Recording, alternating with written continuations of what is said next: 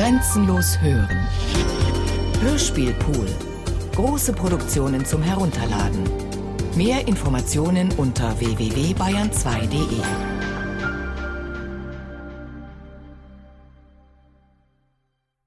Robert Musil Der Mann ohne Eigenschaften Remix Teil 17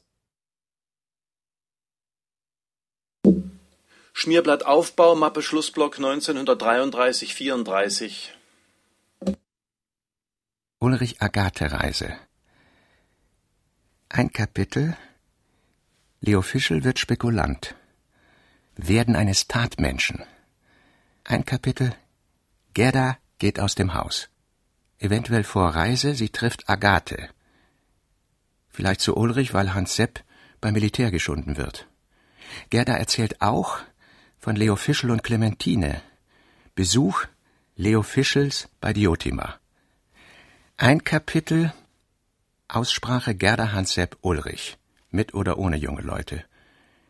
Wenn eine Art Ende mit Gerda beginnt, lässt sich ihr Schicksal sozusagen in einem Aufwaschen und am kürzesten erledigen.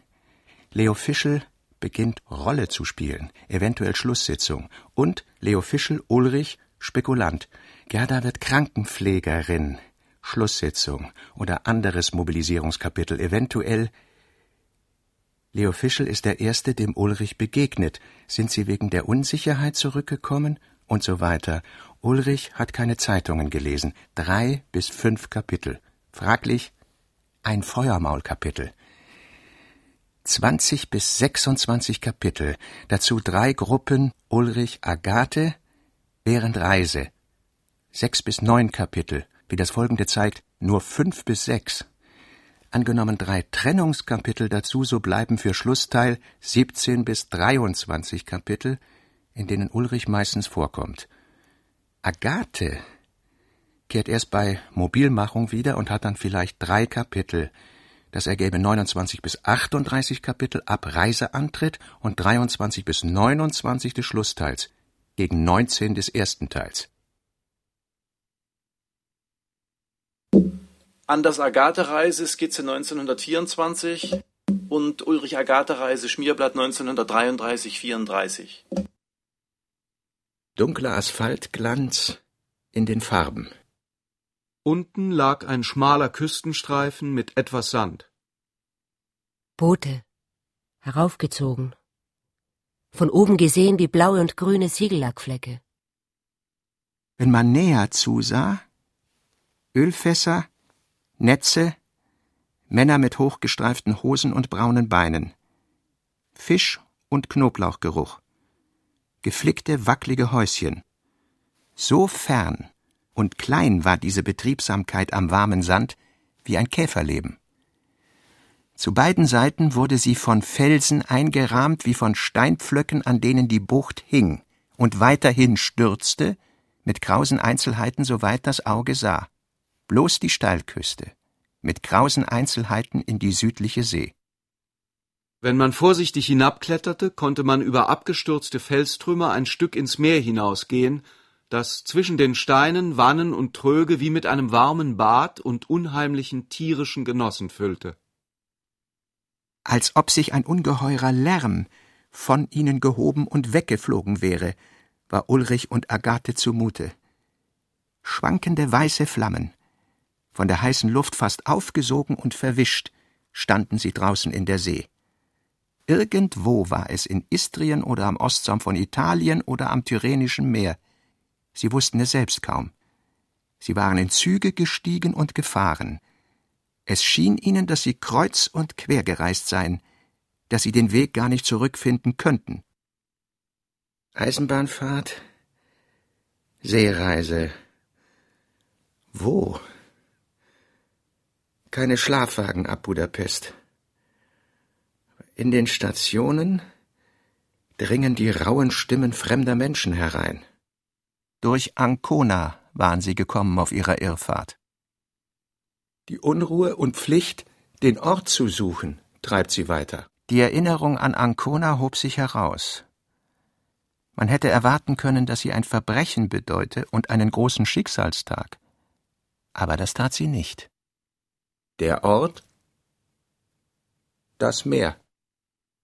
Sie waren todmüde und mussten schlafen. Sie trafen am frühen Vormittag ein und verlangten Betten, ruhten, träumten, aßen Zabaglione im Bett und tranken starken Kaffee, dessen Schwere durch den Schaum gesprudelten Gelbes wie in die Himmel gehoben war.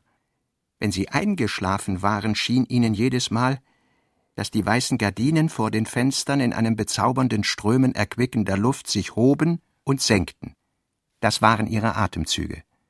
Wenn sie wachten, sahen sie zwischen den sich öffnenden Spalten erzblaues Meer. Freundliches Schauspiel des Lebens, und die roten und gelben Segel waren schrill wie dahinschwebende Pfiffe.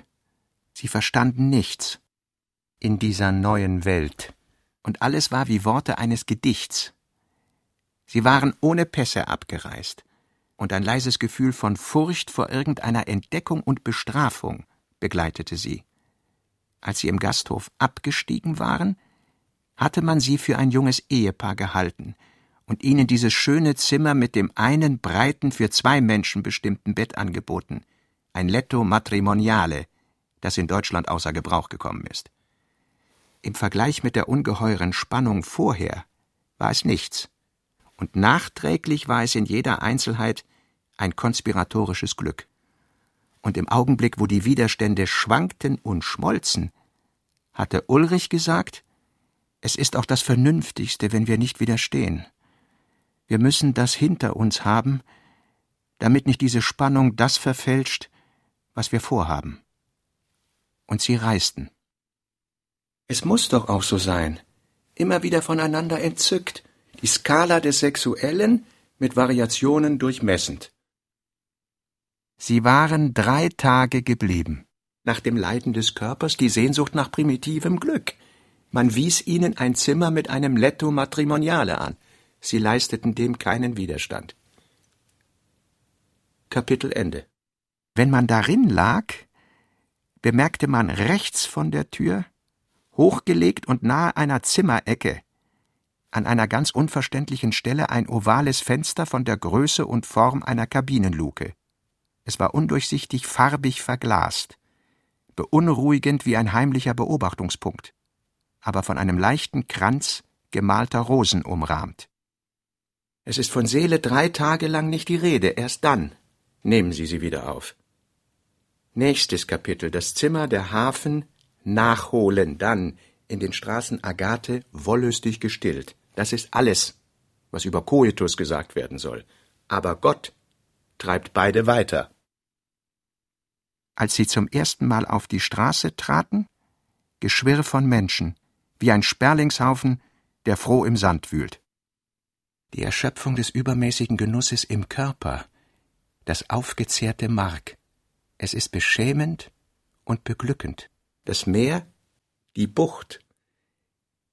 Es ist eigentlich ein Versagen, aber ein optimistisches, das Hoffnung vor sich hat.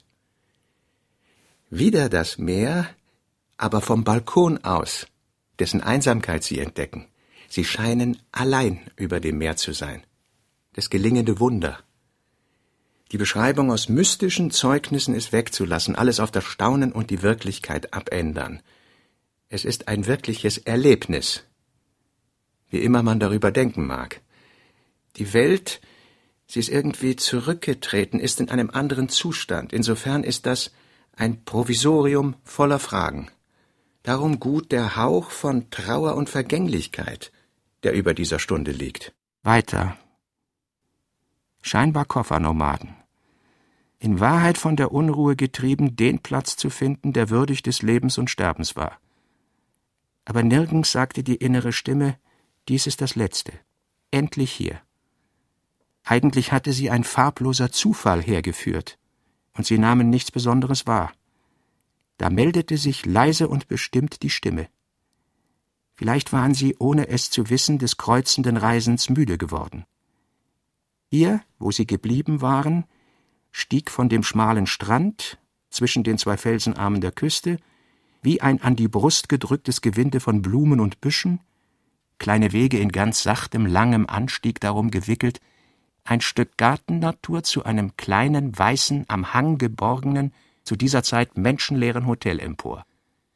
Noch ein Stück höher kam nichts als schleieriger, in der Sonne flimmernder Stein, zwischen den Füßen gelber Ginster und rote Disteln, und von den Füßen gegen den Himmel emporlaufend die ungeheure harte gerade Kante der Plateaus. Und wenn man mit geschlossenen Augen emporgestiegen war und sie jetzt öffnete, plötzlich wie ein donnernd aufgeschlagener Fächer das reglose Meer.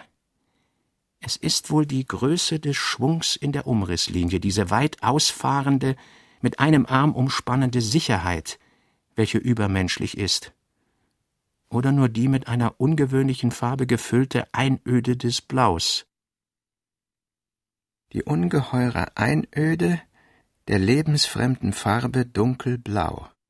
Oder die Himmelsglocke, die nirgends so unmittelbar über dem Leben ruht. Oder Luft und Wasser, an die man nie denkt. Agathe traten die Tränen in die Augen und Ulrich senkte den Kopf. Wozu also die ganze Entwicklung? Kann man sie leugnen? Hier stimmte schon etwas nicht. Arm an Arm und die Hände verschränkt, stiegen sie in der Abendbläue wieder zu ihrer neuen Heimat ab. In dem kleinen Speisesaal funkelte das Weiß der Tischtücher, und die Gläser standen als weicher Glanz. Ulrich bestellte Fische, Wein und Früchte. Er sprach ausführlich und sorgfältig mit dem Anführer der Kellner darüber. Es störte nicht. Die schwarzen Gestalten glitten um sie oder standen an den Wänden. Besteck und Zähne arbeiteten. Die Geschwister führten miteinander sogar ein Gespräch, um nicht aufzufallen. Ulrich sah lange seiner Schwester zu. Sie war nicht einmal schön jetzt, auch das gab es nicht. Auf einer Insel, welche man bei Tag nicht gesehen hatte, leuchtete eine Kette von Häusern auf. Das war schön, aber weit weg. Die Probe bei Tag wieder ein Gelingen. Es wird aber eine andere Art der Vereinigung beschrieben, die in Gedanken. Das ist aber auch schon ein sich messen am Wirklichen. Bemerken Sie das nicht?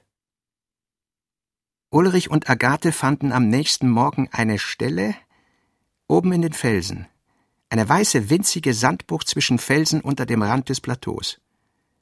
Als sie hinkamen, war das Gefühl da, wie ein Wesen, das dort lebte, sie erwartet hatte und ihnen entgegensah. Hier weiß keines Menschen Auge mehr von uns. Sie waren einen kleinen natürlichen Pfad gewandert, die Küste bog ab. Sie überzeugten sich in der Tat, dass das weiß leuchtende Hotel verschwunden war. Es war eine schmale, lange, sonnenbeschienene Felsstufe mit Sand und Steintrümmern. Sie kleideten sich aus, sie hatten das Bedürfnis, nackt, schutzlos, klein wie Kinder vor der Größe des Meeres und der Einsamkeit, das Knie zu beugen und die Arme auszubreiten. Sie schämten sich beide, weil es so naturfreudeartig ist, und erwarteten, es müsste etwas anderes daraus werden. Sie sagten es einander nicht, und schämten sich voreinander. Aber versteckt hinter Bewegungen der Kleider und des Suchens nach einem Ruheplatz versuchte es jeder für sich. Die Stille nagelte sie ans Kreuz. Sie fühlten, dass sie ihr bald nicht mehr standhalten konnten, schreien mussten, wahnsinnig wie Vögel.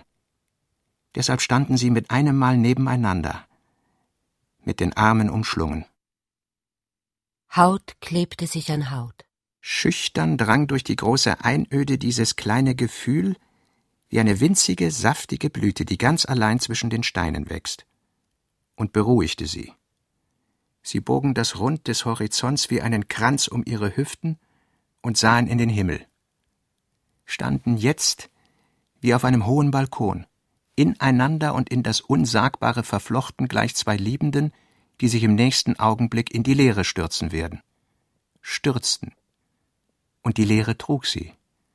Der Augenblick hielt an, sank nicht und stieg nicht. Agathe und Ulrich fühlten ein Glück, von dem sie nicht wussten, ob es Trauer war. Und nur die Überzeugung, die sie beseelte, dass sie erkoren seien, das Ungewöhnliche zu erleben, hielt sie davon ab zu weinen. Aber sie entdeckten bald, wenn sie nicht wollten, brauchten sie das Haus gar nicht zu verlassen. Eine breite Glastür führte von ihrem Zimmer auf einen kleinen Balkon zum Meer hinaus. Man konnte ungesehen im Türrahmen stehen, die Arme schützend umeinander geschlungen.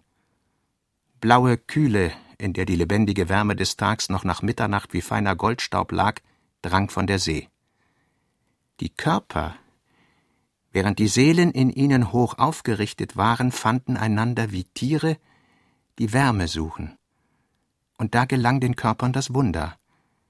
Ulrich war mit einem Mal in Agathe, oder sie in ihm. Agathe sah erschreckt auf. Sie suchte Ulrich außerhalb, aber fand ihn in der Mitte ihres Herzens. Sie sah wohl seine Gestalt außen in der Nacht lehnen, eingehüllt in Sternenlicht, aber das war nicht seine Gestalt, sondern nur deren leuchtende, leichte Hülse, und sie sah die Sterne und die Schatten, ohne zu begreifen, dass sie weit waren. Ihr Leib war leicht und behend, es war ihr, als ob sie in der Luft schwebte. Ein wunderbarer und großer Aufschwung hatte ihr Herz ergriffen mit solcher Schnelligkeit, dass sie fast noch den leisen Ruck zu fühlen meinte. Die Geschwister sahen in diesem Augenblick einander betroffen an. So sehr sie seit Wochen jeder Tag darauf vorbereitet hatte, fürchteten sie in dieser Sekunde, den Verstand verloren zu haben. Aber es war alles klar in ihnen, keine Vision, eher eine übermäßige Klarheit, und doch schienen sie nicht nur den Verstand, sondern alle ihre Vermögen verloren und abgelegt zu haben, alle Worte waren weithin zurückgewichen, der Wille leblos. Alles, was sich im Menschen bewegt, war reglos eingerollt wie Blätter in glühender Windstille.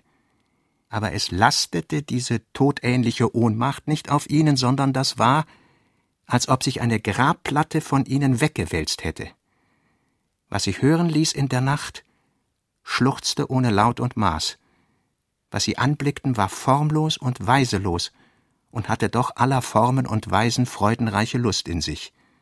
Es war eigentlich wundersam einfach. Mit den begrenzenden Kräften hatten sich alle Grenzen verloren. Und da sie keinerlei Scheidung mehr spürten, weder in sich noch von den Dingen, waren sie eins geworden. Sie sahen sich vorsichtig um. Es war beinahe ein Schmerz. Sie waren ganz verirrt, weithin von sich, in eine Weite gesetzt, darin sie sich verloren. Sie sahen ohne Licht und hörten ohne Laut. Es war wie eine Pein, und dennoch mehr eine Süßigkeit als eine Pein zu nennen, denn es war kein Verdruss dabei, sondern eine seltsame, ganz übernatürliche Annehmlichkeit. Ihre Seele war übermäßig gespannt, wie eine Hand, die alle Kraft verliert. Ihre Zunge war wie abgeschnitten. Sie bemerkten, dass sie gar nicht stumm geworden waren, sondern sprachen, aber sie wählten nicht Worte, sondern wurden von Worten erwählt. Sie vermeinten, dass sie und ebenso die Dinge nicht mehr einander abwehrende und verdrängende, geschlossene Körper seien, sondern geöffnete und verbundene Formen. Der Blick, welcher zeitlebens nur die kleinen Muster verfolgt, welche Dinge und Menschen auf dem ungeheuren Untergrund bilden, war mit einem Mal umgekehrt worden und der ungeheure Grund spielte mit den Gebilden des Lebens wie ein Ozean mit Streichhölzerchen. Agathe lehnte halb ohnmächtig an Ulrichs Brust. Sie fühlte sich in diesem Augenblick von ihrem Bruder in einer so weiten, stillen und reinen Weise umarmt, dass es nichts Ähnliches gab. Ihre Körper bewegten sich und wurden nicht verändert, dennoch floss ein sinnliches Glück durch sie, dessengleichen sie noch nie erlebt hatten. Wo immer sie sich berührten, sei es an den Hüften, den Händen oder einer Strähne Haars, drangen sie ineinander ein. Sie waren beide in diesem Augenblick überzeugt, dass sie den Scheidungen des Menschentums nicht mehr untertan seien. Sie hatten die Stufe des Verlangens überwunden, das seine Energie an eine Handlung und kurze Steigerung ausgibt. Und es drang die Erfüllung nicht bloß an den bestimmten, sondern an allen Stellen ihres Leibes auf sie ein, wie Feuer nicht weniger wird, wenn sich anderes Feuer daran entzündet. Sie waren untergegangen in diesem alles ausfüllenden Feuer, waren schwimmend darin wie in einem Meer von Lust und fliegend darin wie in einem Himmel von Entzücken. Agathe weinte vor Glück. Wenn sie sich bewegten, fiel die Erinnerung, dass sie noch zwei waren, wie ein Weihrauchkorn in das süße Feuer der Liebe und löste sich darin auf.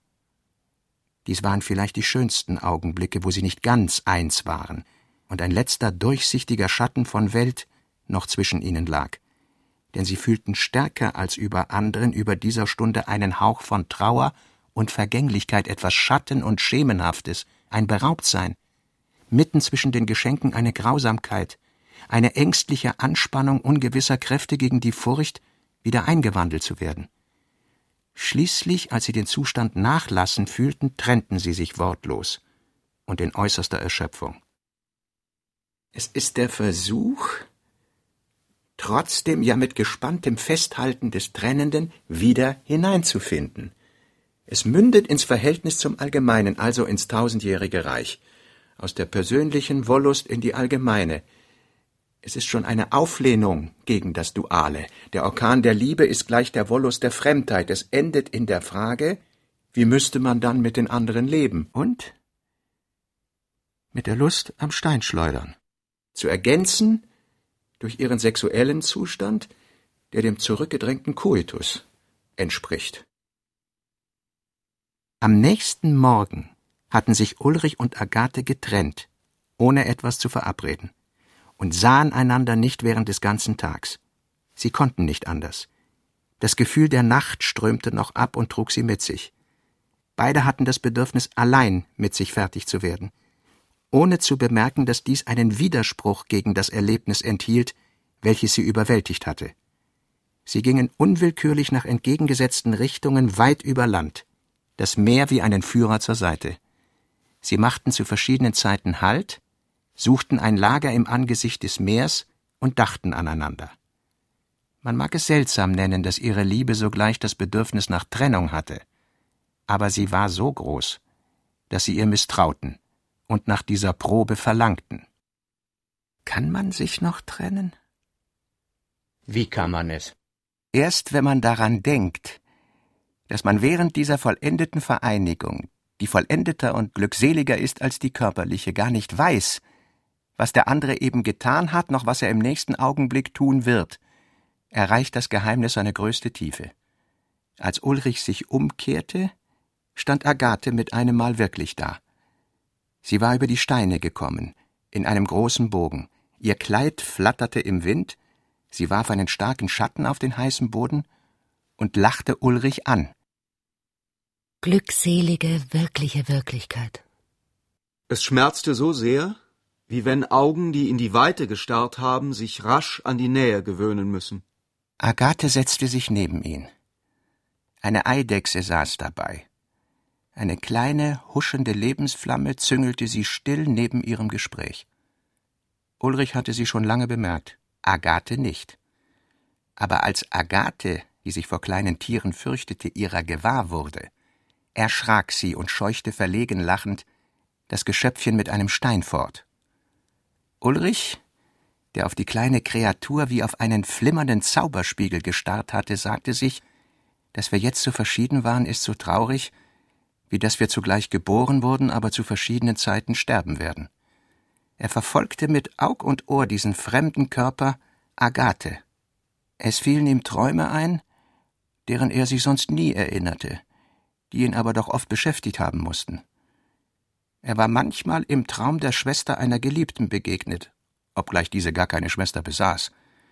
Und diese fremdvertraute Person leuchtete alles Glück des Besitzes und alles Glück des Verlangens aus, oder hörte eine weiche Stimme, die sprach, oder sah nur das Flattern eines Rocks, der ganz bestimmt einer Fremden gehörte, aber ganz bestimmt war diese Fremde seine Geliebte, als ob eine wesenlose, eine ganz freie Zuneigung mit dem Menschen nur spielte.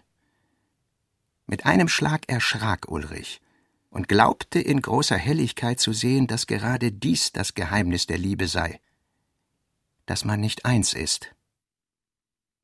Das gehört zu den Prinzipien der Profanliebe, also eigentlich schon Spiel wider sie selbst. Er erzählte ihr die Träume, an die er sich erinnert hatte. Wenn es der Sinn dieser Träume ist, und es könnte wohl sein, dass sie die letzte Erinnerung daran bedeuten, dass unsere Begierde nicht verlangt, ein Mensch aus zweien zu werden, sondern im Gegenteil. unserem Gefängnis, unserer Einheit zu entrinnen, zwei zu werden in einer Vereinigung, aber lieber noch zwölf, tausend, unzählbar viele, dann enthält ja die Welt so viel Wollust wie Fremdheit, ebenso viel Zärtlichkeit wie Aktivität, ist keine Opiumwolke, sondern eher ein Blutrausch oder ein Kampf, ein Orgasmus der Schlacht. Und der einzige Fehler, den wir begehen könnten, wäre, dass wir die Wollust der Fremdheit verlernt hätten und uns einbilden, Wunder was zu tun, wenn wir den Orkan der Liebe in dünne Bächlein teilen, die zwischen zwei Menschen hin und her fließen. Aber ist, was du sagst, nicht einfach das, was man nicht selten liest? In Zügen von Lust die Welt trinken. Nein, nie ist es das, was die anderen sagen. Er schleuderte den großen Stein, den er in der Hand hielt, so zornig zur Erde, dass der lockere Kalk zerbarst. Wir haben uns vergessen, sagte er sanft, nahm Agathe unter dem Arm und zog sie fort. Indes kamen Tage, wo sich nur die Oberfläche bewegte, auf den blitzend feuchten Steinen im Meer. Agathe stand draußen auf den Klippen, er am Rand. Wie wird sie sich umwenden? Zum Ufer zurücklächeln? Schön. Wie alle Vollendung. Vollkommen im Liebreiz der Bewegung. Wenn aber nichts dahinter steht, nicht mehr als hinter den Sonnenstrahlen, die auf den Steinen tanzen, wenn diese Unendlichkeit des Wassers und Himmels erbarmungslos offen ist, dann glaubt man fast, dass Schönheit etwas im Geheimen Verneinendes ist, etwas Unvollendetes und Unvollendbares, ein Glück ohne Zweck, ohne Sinn. Dann ist Schönheit eine Pein, zum Lachen und Weinen. Hass gegen die Schönheit, Sinn des drängenden Sexualbegehrens, sie zu zerstören. Die Helligkeit solcher Tage war wie Rauch, der die Klarheit der Nächte verwischte. Agathe hatte etwas weniger Fantasie als Ulrich, und ihr Gefühl war erdiger als seines. Das Abenteuerliche der Flucht, das etwas durch die Furcht vor Entdeckung geängstigte Gewissen, endlich das Versteck in einem Blumenkorb zwischen Karstwand, Meer und Himmel, gaben ihr zuweilen eine übermütige und kindliche Heiterkeit. Ganz leichte Andeutung, wiederholten Koitus, so geben.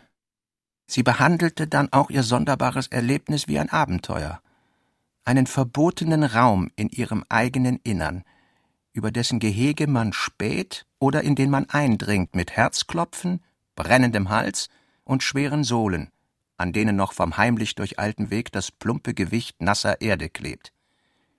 Sie hatte manchmal eine spielende Art, sich berühren zu lassen, mit geöffnet verschlossenen Augen, wiederzukehren, eine Zärtlichkeit, die nicht zu sättigen war. Er beobachtete sie heimlich, sah dieses Spiel der Liebe mit dem Körper, welches das Entzücken eines Liebhabens ist und hat, zum ersten Mal. Oder wurde zum ersten Mal davon gerührt. Jedes Mal nachher, weil die Verbindung nicht funktioniert. Zugleich aber das geheimnisvoll Verneinende in der Schönheit, implizite schon die Abhängigkeit von einer ergänzenden Umgebung. Auch schwingt der Sinn mit Hass gegen die Schönheit im Sinn des sie zerstörenden Sexualbegehrens. Agathes Heiterkeit und Abenteuerlichkeit, die wieder zu Sexualität führen, ihre Vor- und Nachreaktionen. Ulrich hat manchmal subversive Gedanken über sie, wie er sich mit diesen abfindet. Nicht ganz genügend. Dann wieder Versuche wie mit der Säule. Das ist eine Fortsetzung der Hinauswendung, das Unfeste der Welt und des Ich. Vielleicht auch noch aus den Notizen zum Schlussteil ergänzen. Natürlich ist das eine Konzession an das Dingliche, nicht ganz erlaubt und wahrscheinlich mit dem Problem Gott zu verbinden. Oder es kamen Stunden, wo sie ihn nicht ansah, kalt, fast bös zu ihm war, weil sie zu bewegt war. Wie ein Mensch in einem Boot, der sich nicht zu rühren wagt, so in ihrem Leib. Oder Nachreaktionen. Zuerst eine Sperrung und dann, scheinbar ohne Anlass, ein Nachfluten.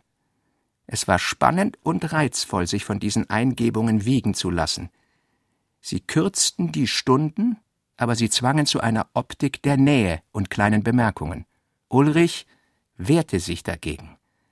Es war ein Rest von Erde, der in dem flüssigen Feuer schwebte und es trübte.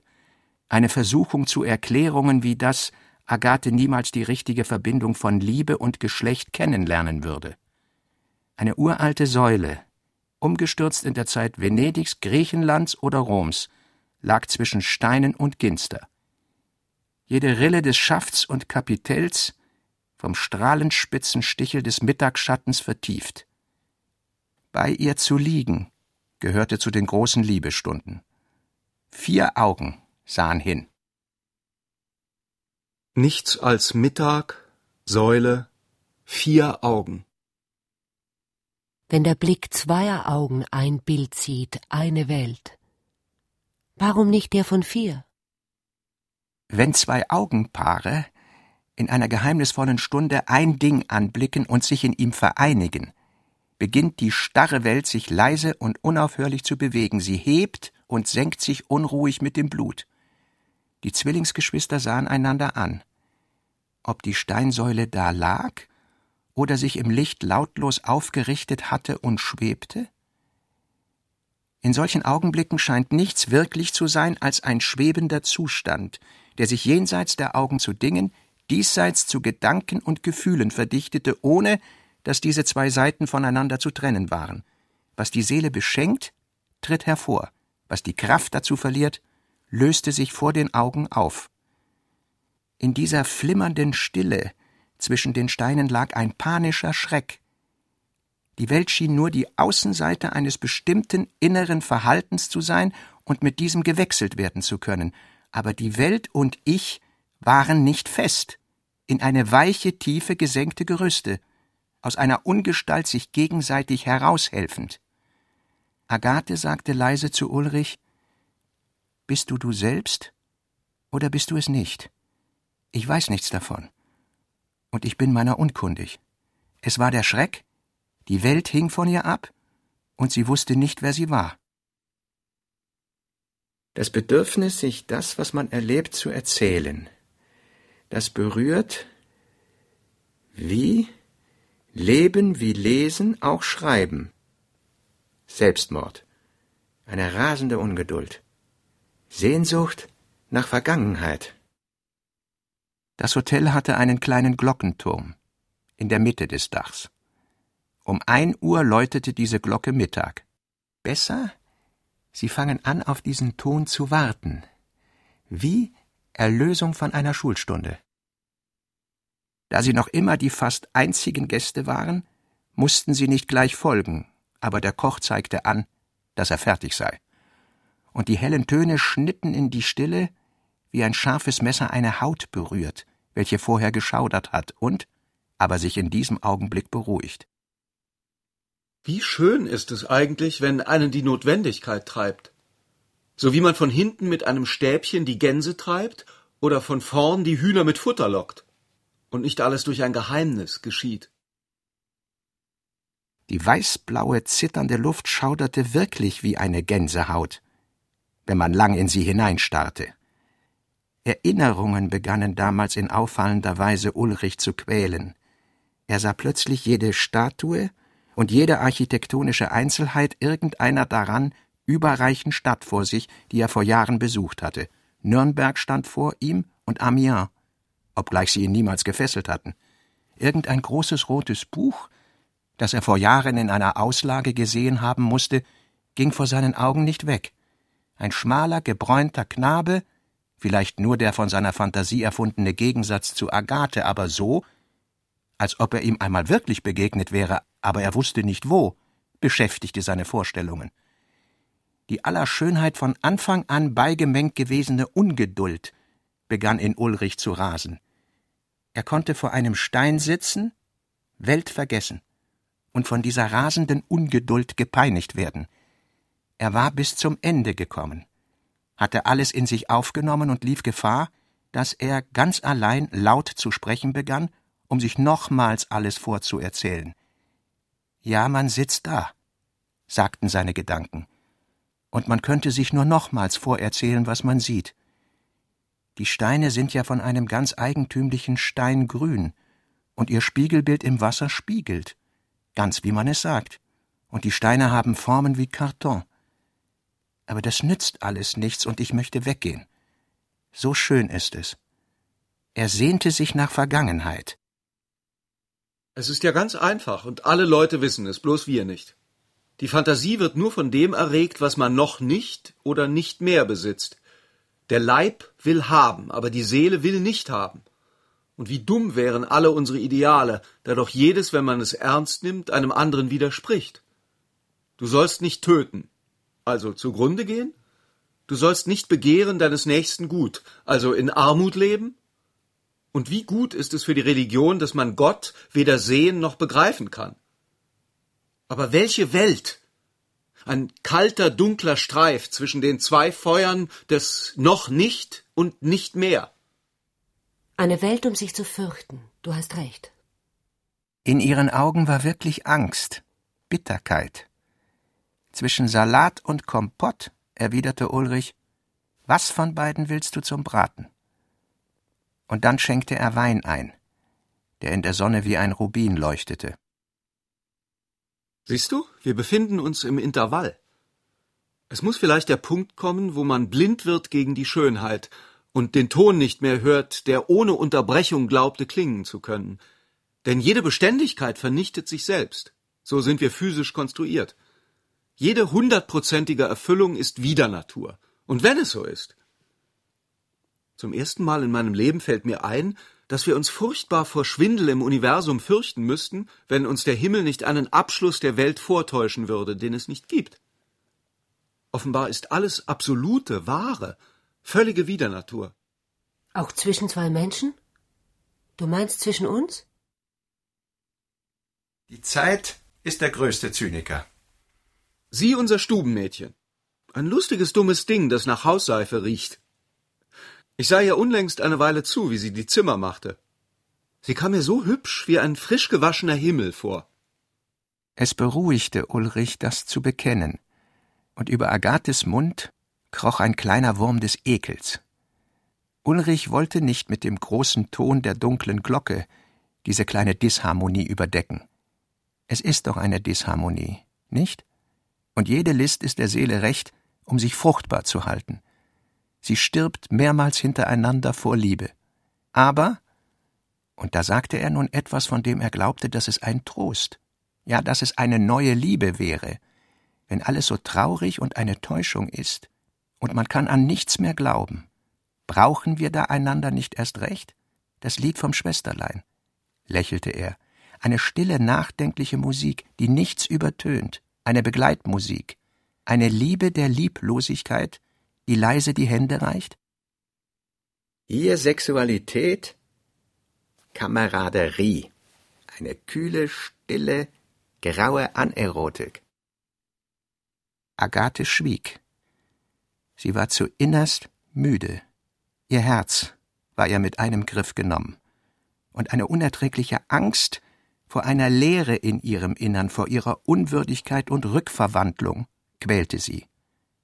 So ist den Verzückten zumute, wenn Gott von ihnen weicht und ihren eifernden Rufen nichts mehr antwortet. Die Sonne lässt für das Menschliche kaum noch einen geduldeten Platz. Es war eine einfache Unüberlegtheit, dass sie im Sommer hierher reisten, und sie genügt, ein so stolzes Gebäude zu zerstören. Auflehnung gegen das Heroische der Landschaft und wieder mehr. Man muss zum Meer selbst sprechen, statt zuzuhören. Der Kunstreisende, wie sie ihn nannten, war ein Dozent, der aus italienischen Städten kam, mit der Schmetterlingsnetzhaut und dem Botanisiertrommelgeist des fahrenden, strebenden Kunsthistorikers. Er hatte hier Station gemacht, um sich vor der Rückkehr einige Tage zu erholen und sein Material zu ordnen. Da sie die einzigen Gäste waren, stellte er sich schon am ersten Tag den Geschwistern vor. Man sprach nach den Mahlzeiten oder wenn man sich in der Nähe des Hauses traf, ein wenig miteinander, und es war nicht zu leugnen, dass dieser Mann, obgleich Ulrich über ihn lachte, in gewissen Augenblicken eine willkommene Entspannung vermittelte. Er war sehr davon überzeugt, dass er als Mann und Gelehrter etwas bedeute, und machte Agathe von der ersten Begegnung an nachdem er erfahren hatte, dass sich das Paar nicht auf einer Hochzeitsreise befände, mit großer Bestimmtheit den Hof. Er sagte ihr, sie ähneln der Schönen auf dem Bilde von, und alle Frauen mit diesem Ausdruck, der sich im Stirnhaar und in den Kleiderfalten wiederholt, haben die Eigenschaft, dass Agathe, als sie es Ulrich erzählen wollte, hatte schon die Namen vergessen, aber es war angenehm wie der feste Druck eines Masseurs, wenn ein fremder Mensch weiß, was man ist, während man sich eben noch so aufgelöst wusste, dass man sich kaum von dem Schweigen des Mittags unterscheiden konnte. Es ist noch nicht Saison, der schießende Kellner, nur der Kunstreisende darum. Anfangs Störung, wird er immer unentbehrlicher.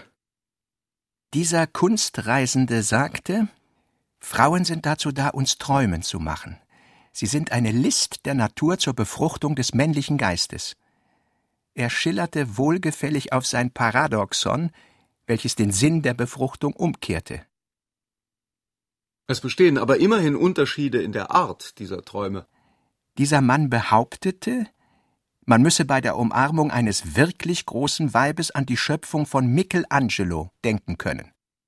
Man zieht die sixtinische Decke über sich und ist darunter nackt bis auf den Blaustrumpf.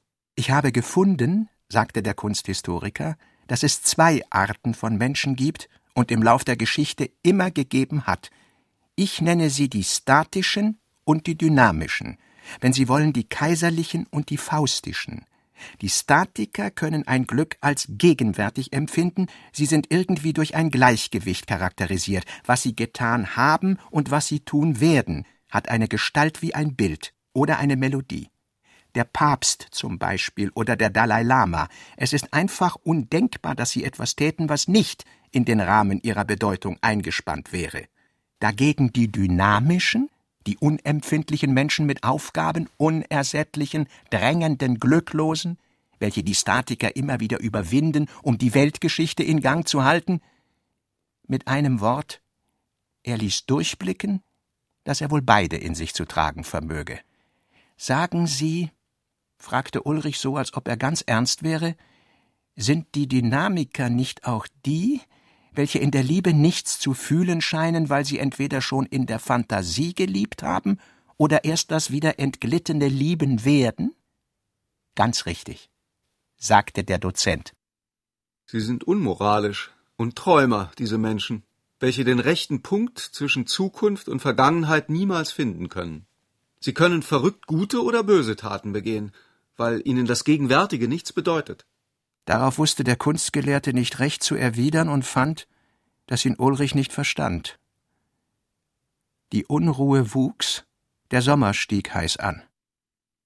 Die Sonne loderte wie eine Feuersbrunst bis an den Rand der Erde. Es kam vor, dass die Geschwister gegen Abend, wenn die glühende Luft schon leichte erkaltende Falten warf, auf den Steilufern wandelten. Gelbe Ginsterstauden sprangen von der Glut der Steine ab und standen unmittelbar vor der Seele. Grau wie Eselsrücken, schleieriges Grün des Karstgrases darüber geworfen, die Berge, heißes Dunkelgrün des Lorbeers. Wenn der Blick lechzend auf ihm ruhte, sank er in immer kühlere Tiefen. Unzählige Bienen summten, es verschmolz zu einem tiefen metallischen Ton, der kleine Pfeiler abschoss, wenn sie in jäher Wendung am Ohr vorbeikamen. Heroisch, ungeheuer, die glatt gekantete, steil abbrechende, in drei Wellen hintereinander herkommende Linie der Berge. Heroisch? fragte Ulrich.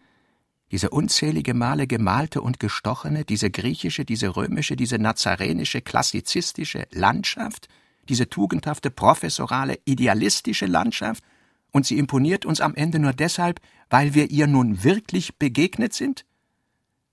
Aber die wenigen Dinge, denen hier der Raum gehörte, respektierten einander, sie hielten voneinander Distanz und überfüllten nicht die Natur mit Eindrücken wie in Deutschland.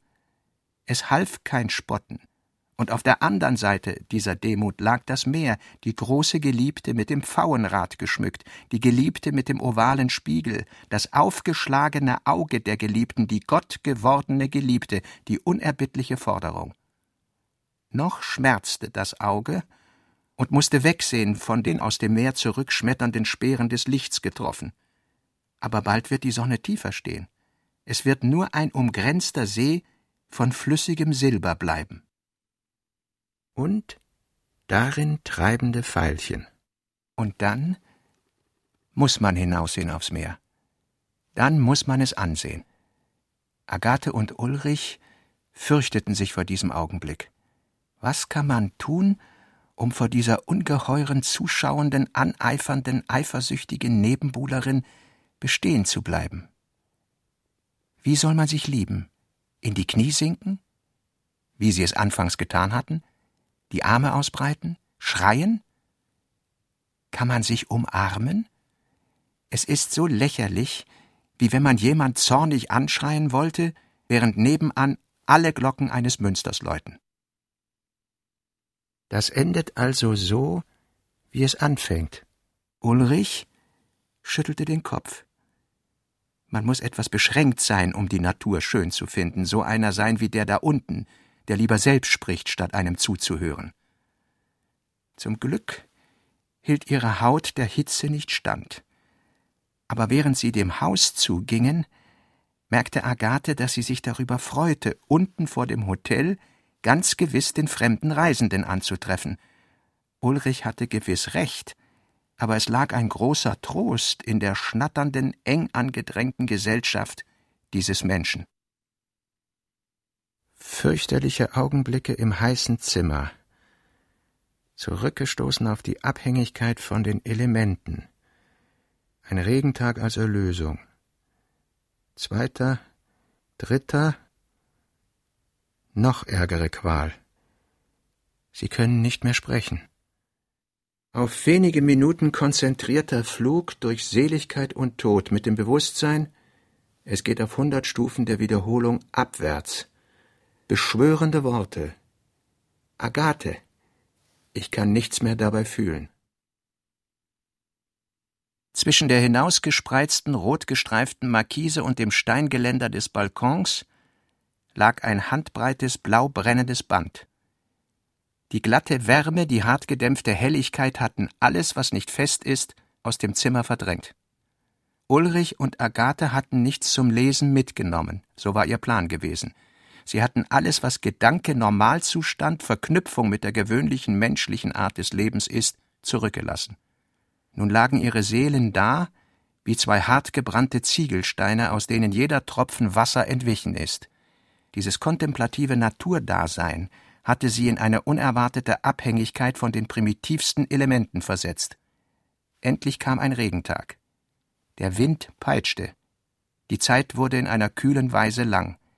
Sie richteten sich auf wie Pflanzen. Sie küssten sich. Sie waren wieder glücklich. Es ist nur Gewohnheit, in jedem Augenblick stets schon auf den nächsten zu warten.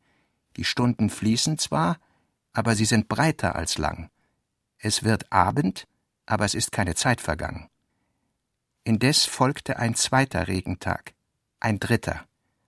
Was geschienen hatte, neue Steigerung zu sein, glitt als Ende abwärts.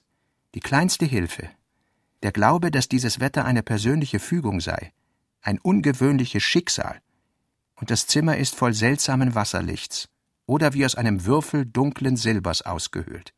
Aber wenn keine Hilfe kommt, wovon kann man sprechen? Man kann noch lächeln aus weiter Trennung einander zu, sich umarmen, sich bis zur todähnlichen Müdigkeit schwächen, welche die Erschöpften wie eine endlose Ebene trennt.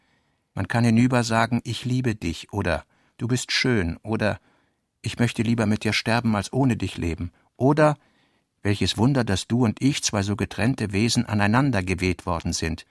Und man kann vor Nervosität weinen, wenn ganz leis die Langweile das abzunagen beginnt. Fürchterliche Gewalt der Wiederholung. Fürchterliche Gottheit. Anziehung der Leere, die wie der Trichter eines Wirbels immer tiefer hineinzieht, dessen Wände ausweichen. Küsse mich, und ich beiße leicht und immer stärker, härter und immer wilder, immer trunkener, blutgieriger, auf den Schrei um Schonung lauschender, in deine Lippen den Berg des Schmerzes hinankletternd, die Schlucht hinab, bis wir zum Schluss in der senkrechten Wand hängen und uns vor uns selbst fürchten. Da kommen die tiefen Stöße des Atems zu Hilfe, der den Körper zu verlassen droht, der Glanz im Auge bricht, der Blick rollt nach den Seiten. Auf wenige Minuten konzentrierter Flug durch Seligkeit und Tod, endend, erneut, die Körper schwingen wie heulende Glocken. Aber am Schluss weiß man doch, war es doch nur tiefer Sündenfall in eine Welt, in der es auf hundert in Stufen der Wiederholung schwebend abwärts geht. Du wirst mich verlassen. Ulrich suchte Worte der Begeisterung und so weiter. Nein, wehrte Agathe leise ab, ich vermag nichts mehr dabei zu fühlen. Da es nun ausgesprochen war, wurde Ulrich kalt und gab die Mühe auf. Hier kommt ein Satz über Gott, kann aber fehlen. Agathe, wenn wir an Gott geglaubt hätten, hätten wir die Rede der Berge und Blumen verstanden. Ulrich, wir müssen uns nach einem Dritten umsehen. Das ist dann wieder erwarten Clarisse. Liebe gleich antisozial. Es endet in Kot und Erbrechen, wie das erste Mal. Sie lag am Bett. Ulrich hatte die Tür zum Balkon aufgerissen, der Wind schleuderte Wasser herein. Er blieb vor ihr stehen und sagte langsam Zwischen zwei einzelnen Menschen gibt es keine Liebe. Agathe richtete sich auf einem Ellbogen auf und lag da, mit großen Augen, töten, als ob sie den Tod erwartete.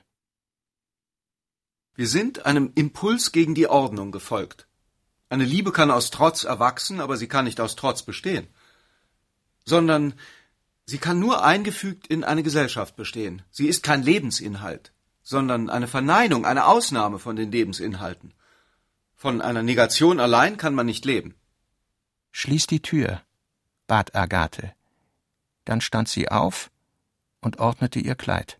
Wir müssen uns nach einem Dritten umsehen. Zwischen zwei einzelnen Menschen gibt es keine Liebe. Wir wollen also abreisen? Es ist ja alles vorbei. Erinnerst du dich nicht mehr, unter welcher Bedingung wir hergekommen sind? Wir wollten den Eingang ins Paradies finden. Und uns töten, wenn es uns nicht gelingt. Willst du denn? Agathe hätte vielleicht Ja sagen können. Sie wusste nicht, aus welchem Grund es ihr aufrichtiger erschien, langsam den Kopf zu schütteln und Nein zu sagen. Diesen Entschluss haben wir auch verloren, stellte Ulrich fest. Sie stand verzweifelt auf, sprach auf die eigenen Worte horchend. Ich wartete. Ich war fast schon überreif und lächerlich. Ich konnte es nicht benennen und nicht beschreiben. Es war wie eine Melodie ohne Töne, ein Bild ohne Form. Ich wusste, es wird eines Tags von außen auf mich zukommen und wird das sein, was mich lieb hat und mit dem es kein Übel mehr für mich geben wird, weder im Leben noch im Tode. Ulrich der sich ihr jäh zugewendet hatte, fiel parodierend ein, mit einer Gehässigkeit, durch die er sich selbst quälte. Es ist eine Sehnsucht, ein Fehlendes, die Form ist da, nur die Materie fehlt. Dann kommt ein Bankbeamter oder ein Professor, und dieses Tierchen füllt langsam die Leere aus, die wie ein Abendhimmel gespannt war. Meine Liebe, alle Bewegung im Leben kommt vom Bösen und Rohen. Das Gute schläft ein. Ulrich, alle Bewegung kommt vom Bösen, statt Gott tut es auch eine Patience und so weiter, das heißt auch Geduld, Nachsicht, Indolenz. Agathe, aber lieben wir uns denn nicht? Hier sagt Ulrich, ich war doch kein Narr, als ich das Paradies suchen wollte. Was ist also geschehen? Es hat sich in optische Täuschung und Sexus aufgelöst. Agathe, wir haben schon die längste Zeit nur vom Bösen gelebt. Nun sprechen Sie wieder so wie vorher. Es ist sehr hübsch. Man darf nicht übersehen, antwortete Ulrich, wie sehr dieses Gefühl von der Umgebung abhängt, wie es einen Inhalt davon erhält, dass man sich ein gemeinsames Leben vorstellt, das heißt eine Linie zwischen den anderen Menschen durch. Vom guten Gewissen, weil alle anderen sich so freuen, wie diese zwei sich lieben. Oder auch vom bösen Gewissen, Tage werden kommen, wo hinter vielen Türen jemand auf einer Trommel schlägt. Tage, als ob du in einem Bordell auf das Knarren der Treppe warten würdest, wird es ein Feldwebel oder ein Bankbeamter sein, den dir das Schicksal schickt, um dein Leben in Bewegung zu halten. Und doch meine Schwester bleibst. Aber was soll denn aus uns werden? Du musst heiraten oder einen Geliebten. Das meinte ich vorhin. Willst du den Kunsthistoriker? Ulrich sagte es mit der Kälte einer großen Anstrengung. Agathe wies es bloß mit der Schulter ab. Ich danke dir, sagte Ulrich. Er versuchte ihre schlaffe Hand zu fassen und zu streicheln. Ich bin ja auch noch nicht so, so fest überzeugt. Noch einmal beinahe die große Vereinigung. Aber es scheint Agathe, dass Ulrich nicht genug Mut hat. Anmerkung in dieser Liebesentwicklung wird das bedenklich Inzestuöse völlig überdeckt vom Liebesgrauen, der Tragik der Liebe und ihrer zu unbedingten Forderung. Weil sie fühlt, dass Ulrich nicht aus Eitelkeit so fordert, macht sie ihm am Ende auch keine Vorwürfe. Sie schwiegen eine Weile. Agathe schob Laden auf und zu und begann einzupacken. Der Sturm rüttelte an den Türen.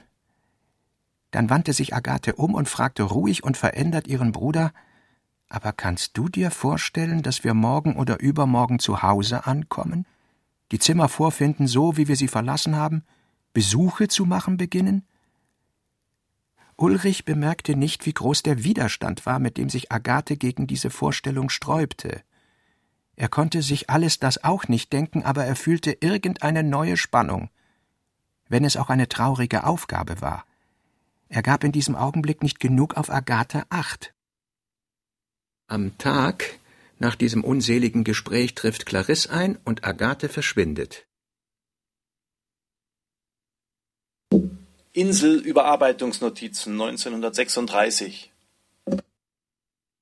Insel 1 Clarisse trifft ein, während Agathe und Ulrich noch beisammen sind, bleibt ein bis drei Tage Hotel, in welcher Zeit sie ihre Insel sucht und findet, erzählt während dieser Zeit die Moosbrugger Geschichte, lädt Ulrich auf die Insel ein. Oder Ulrich und Agathe. Und Ulrich fährt hinüber. Verbringt einen halben Tag mit ihr, ihre Hütte und so weiter. Es kommt also wahrscheinlich nicht zu Coitus, sondern nur zur Bereitschaft Clarisses. Das Material der alten Coitus-Szene ist aber so zu verwerten. Insel 2 Etwa erstens Agathe hat nur ein paar Zeilen auf einem Zettel hinterlassen. Inhalt Zweitens Walter trifft kurz danach ein gegen Abend. Ulrich unwillkürlich Hast du Agathe getroffen? Das ist nicht geschehen. Aber dass Agathe bis zuletzt da war, beruhigt seine Eifersucht. Walter etwas dicker Bauch. Ulrich führt ihn zu Clarisse. Clarisse sitzt irgendwo am Strand. Ulrich hat sich nicht um sie gekümmert. Walter fühlt tiefe Zusammengehörigkeit mit der Kranken und Verlassenen. Sie gehen in die Fischerhütte. Es sieht so aus, als ob sie zu dritt hier gewohnt hätten, sie richten sich zu dritt ein. Walter sagt nichts darüber, tut, als verstünde es sich, wegen Aufsicht, von selbst. Drittens, wie nimmt Clarisse das hin? Es hängt auch vom vorangegangenen Insel 1 ab, das noch unbestimmt ist. Ein Fall, sie beichtet, wenn zwischen ihr und Ulrich Coitus, so das aber wahrscheinlicher, wegen Agathes Nähe, ist Coitus nur auf Andeutungen zu reduzieren, eine halbe Verführung Ulrichs durch Clarisse. Es ist also nichts vorgefallen. Und es ist auch szenisch stärker, wenn sie Erfindungen beichtet und Ulrich zuhört. Als Gipfel brauchbar? Plötzlich oder stufenweise übergeht die heftige sexuelle Erregung in das mystische Gefühl der verklärten Gottvereinigung, die fast vorstellungslos ist. Walter glaubt wohl nicht. Ulrich gibt ihm auch ein Zeichen, aber etwas Glaubhaftes ist doch daran. Gleichsam eine bloß zufällige Nichtwahrheit. Viertens. Um Clarisse beim Auskleiden allein zu lassen, gehen sie vor die Tür, dann gegen den Strand. Walter sagt, weil er eifersüchtig ist, es ist Wahnsinn, an der Treue eines Menschen zu zweifeln. Es gibt Lagen, wo man mit Recht ungewiss ist. Er sieht im Halblicht Ulrich von der Seite an aber man muss den Mut haben, sich täuschen zu lassen. Das ist so, wie eine Kugel manchmal einheilen muss. Es kann aus dieser Täuschung, die man in sich schließt, etwas Großes entstehen. Es kommt nicht nur auf Treue zwischen Mann und Frau an, sondern auch auf andere Werte. Er sagte nicht Größe, aber er dachte es wohl. Er kam sich bedeutend und vor allem männlich vor, weil er keine Szene machte und nicht den Ulrich drang, die Wahrheit zu bekennen. Er war irgendwie dem Schicksal dankbar für diese große Prüfung. Übergehend oder zusammengezogen mit Fünftens. Am Rand der Melancholie der abendlichen See setzen sie sich. Sie ist der Stern meines Lebens gewesen, sagte Walter. Ulrich zuckt aber bei der Berührung des Namens Treue zusammen. Er ist gar nicht so großartig wie Walter. Sechstens. Walter knüpft nun an Stern meines Lebens an, führt es fort. Er hat in diesem Augenblick diese Wichtignehmerei seiner selbst, die sie in der Jugend hatten. Eigentlich muss hier Walter schon erzählen, dass er eine neue Beziehung angeknüpft hat. Er geht aus sich heraus. Ich bin an einem kritischen Punkt. Du kannst dir nicht vorstellen, was ich in dem letzten Jahr gekämpft und gelitten habe. Schließlich ist doch mein ganzes Leben ein Kampf gewesen, aber hat es einen Zweck. Ich glaube, dass ich jetzt so weit gekommen wäre, wirklich der sein zu können, der ich sein wollte. Aber hat es einen Sinn? Glaubst du denn, dass wir in der heutigen Zeit irgendetwas von dem rein verwirklichen könnten, was wir als junge Leute gewollt haben? Ulrich saß da, in einem dunkelblauen Fischer-Wollsweater.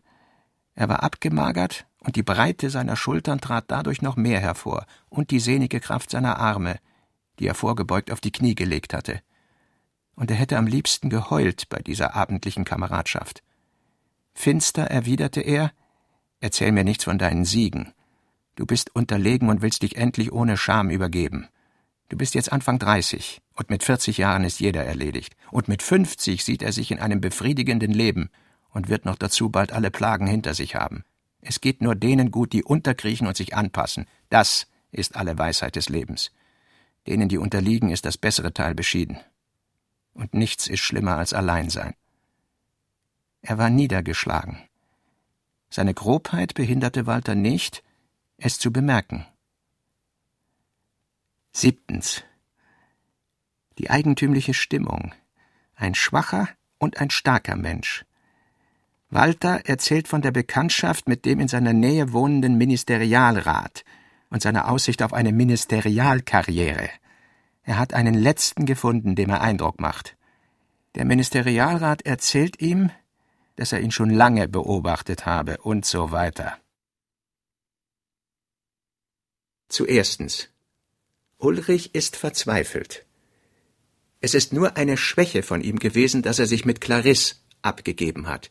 Sie wäre vorbeigegangen, vielleicht schon in einem Tag, und es wäre noch alles möglich gewesen, aber er fühlt, dass Agathe die richtige Entscheidung gewählt und dem Unvermeidlichen vorgegriffen hat. Agathes Zettel fängt an, Gell, sie hat es nicht zu Ende geschrieben. Inhalt vielleicht Südseeinsel, unwillkürlich angeknüpft an Insel. Zu sechstens oder siebtens Ulrich hat den Impuls, Walter den Hals abzudrehen, aber es gibt einsamere Inseln, wo man das nicht tun kann, ohne entdeckt zu werden. In die gedehnte Süße der letzten Zeit strömt dieser Hang, zur Gewalt und rohen Tat wie die Natur ein. Zu zweitens und eventuell das oben dazu, Walter bittet ihn, ihm behilflich zu sein, Clarisse in ein Sanatorium zu bringen. Ulrich lehnt brüsk ab. Er will noch einen Tag allein an der Stelle zubringen, wo er und Agathe lässt Walter an Siegmund telegrafieren, fährt aber nicht selbst mit dem Telegramm ins Hotel. Walter muss es tun oder sie schicken einen Boten. Zum Ganzen. Es ist noch zu suchen der Hauptvorwurf Walters gegen Ulrich. Es ließe aber zwei Anknüpfungen zu. Erstens. Ulrich macht sich Gedanken wegen Agathes Zukunft. Es wird ihn auch noch weiterhin Eifersucht plagen, und was er sagt, ist höhere Einsicht, die er sich gleichsam versagt. Aber dieser Gedanke findet seine Vollendung ja doch im anderen Zustandkreis und ist also im Augenblick schmerzlich halbwahr und untersagt. Zweitens, Eifersucht ist auch die Abneigung der Menschen gegeneinander und der Nationen. Dem stellt es eine zur Verträglichkeit führende Überlegung entgegen, dem Sinn nach ungefähr Wetteifer statt Eifersucht auf die albernen Zufälle, die uns aufbauen. Mit dem Gipfel Wir sind alle nichts. Das wäre ungefähr der Stimmungsschluss mit dem er ins Leben zurückkehrt.